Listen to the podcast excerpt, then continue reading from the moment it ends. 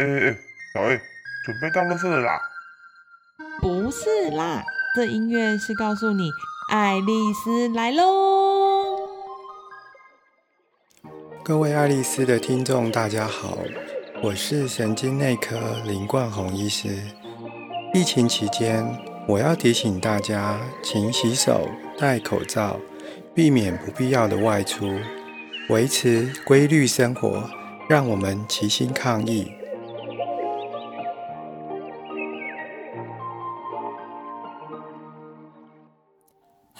各位大家好，我是小 A，欢迎收听第六集的专家来说。最近社会上发生了一件很难过的新闻，也就是有女儿将自己的失智父亲关在阳台。当她与先生要到阳台去叫他的时候，其实发现父亲已经往生了。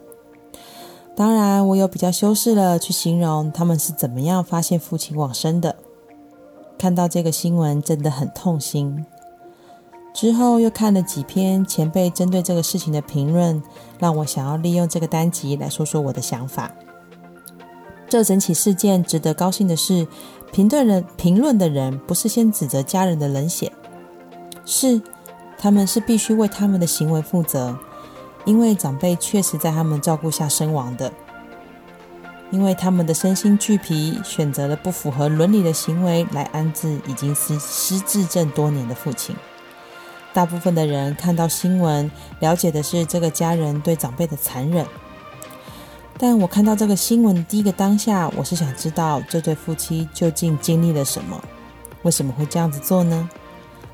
之后又再看了几篇比较详细的报道的描述，家属其实曾经将病患送到机构去安置，而后仍然是选择带回家继续照顾，也曾经申请了长照照顾的服务。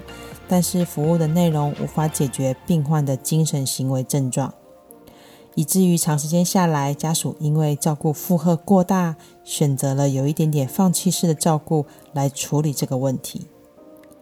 今天我是一个失智症个管师，我想要用我的角度来跟你们分享这个事情的看法。我看见的第一个点，其实是这家人一定没有得到专业的师资团队来帮助他们。这也是台湾大多数的失智家庭面临的一个问题。其实，失智照顾在一开始的时候，家属有没有被照顾到，就能够决定这个失智症家庭，甚至于这个失智症的病患他的照顾品质了。举个例子来说，大家可能都知道，台湾就医很方便，所以医师每一个门诊都会有很多的病人。有人遇过看诊只花三十秒的时间的吗？还是有听长辈说，那个屁股才刚坐下来，医师就已经开完药的情况呢？因为台湾的就医环境，让医师没有时间好好的了解遇到照顾问题的家属，没有时间去倾听他们，久了也就让家属误会医师他只会开药，不会想要听我们的照顾问题啦。还记得以前门诊的时候呢，最常听到家属说。医生有时间听吗？我可以把我的问题跟他说吗？那最后呢，都是由我们各管师来听他们的照顾问题，给予他们实际的意见的。这个错误的起点呢，其实就造成了很多失智家庭对医师的误会，以为医师只会开药。关于这一点，我想要跟现在面临照顾问题的家庭说，其实现在医疗的环境对于失智。友善了很多了。如果你的家、你的长辈他是在失他是在医学中心就医的话，其实现在的医学中心几乎都有失智症中心，可以请医师帮你转接到失智症中心，就会有团队来帮助家庭解决照顾的问题。如果这家医院没有所谓的失智症中心，那就请您多跟医师问一句：那我能向社公司请教有关照顾的问题吗？这样一定会得到协助。如果就医的区地方是区域或者是地区型的医院，其实也可以这样提出你的问题。失政中心以及社公司这两个资源是失政家庭非常重要的服务，也是最容易得到协助的一个方式。如果你已经不相信医疗端能够帮你，还有一个选择，也就是公益的团体，例如像失政协会啊，一些福利慈善的机构，还有照顾者协会等等，甚至于你打一九九九市民热线，都会有人帮你转接到地方的卫生局，去了解你有什么样的照顾上的需求。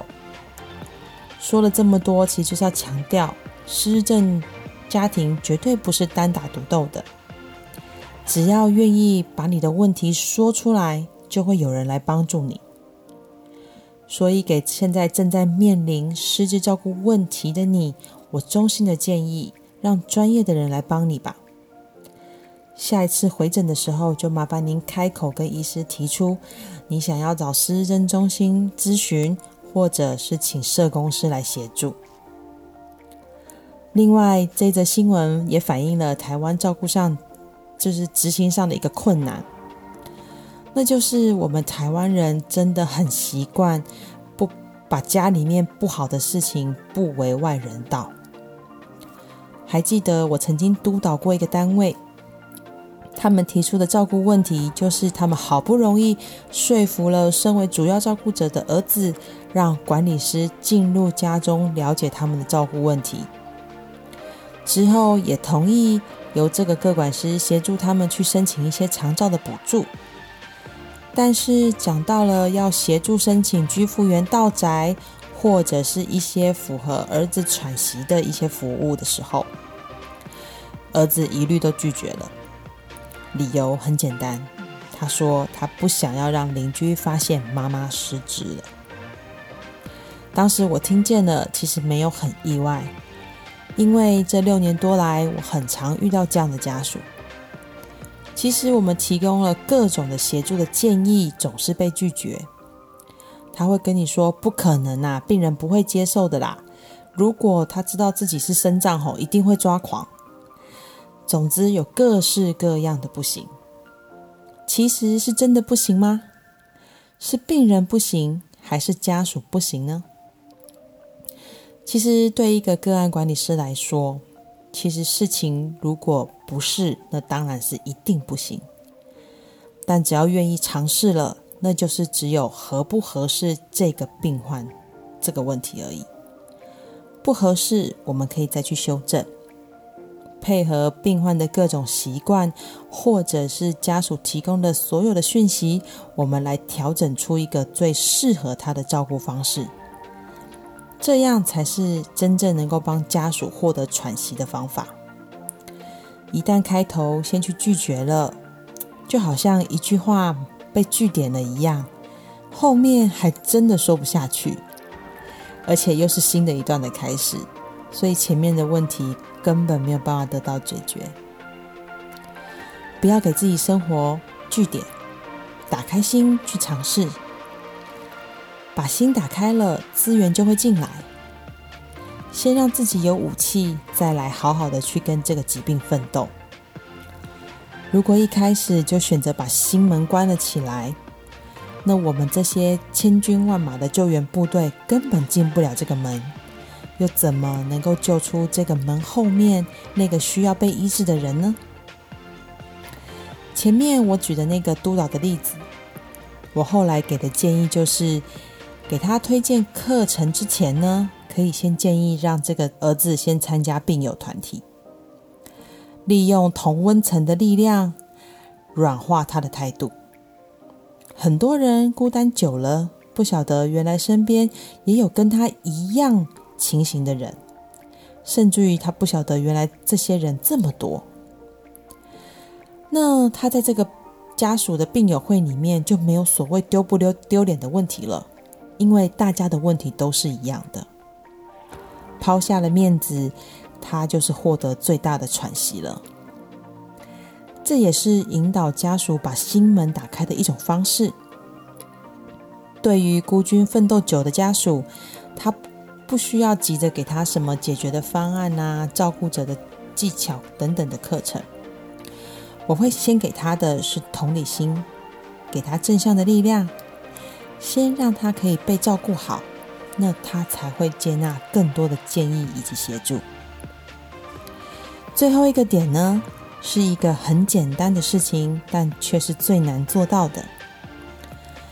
失政各管师总是在这件事情上是最努力去协助家属做到的，因为家属做到了，这个照顾的品质是会翻转的哦，是翻转。这个东西是什么呢？照顾者，请务必接受，请务必接受，请务必接受，你家中的长辈生病了。他生的病叫做失智症，这个疾病就是四肢很勇健，但是脑部却越来越不行。他的反应、情绪、行为会不按逻辑走，会做出不符合你的认知，可能变成另一个人。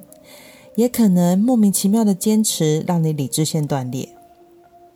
但在最后一个理智线要断裂前，请你停五秒钟，提醒自己，他失智了。要请你放下你觉得对的照顾方法，去看看病人真正需要的是什么。这个新闻中里面的家属。其实是因为不舍长辈在机构接受的照顾不如预期，所以将家人带回家中。我曾经服务过一个失智家庭，就是一个这样的例子。女儿发现妈妈在机构里面获得的照顾不如她的预期，甚至于是有点糟糕，所以她把妈妈接回来了。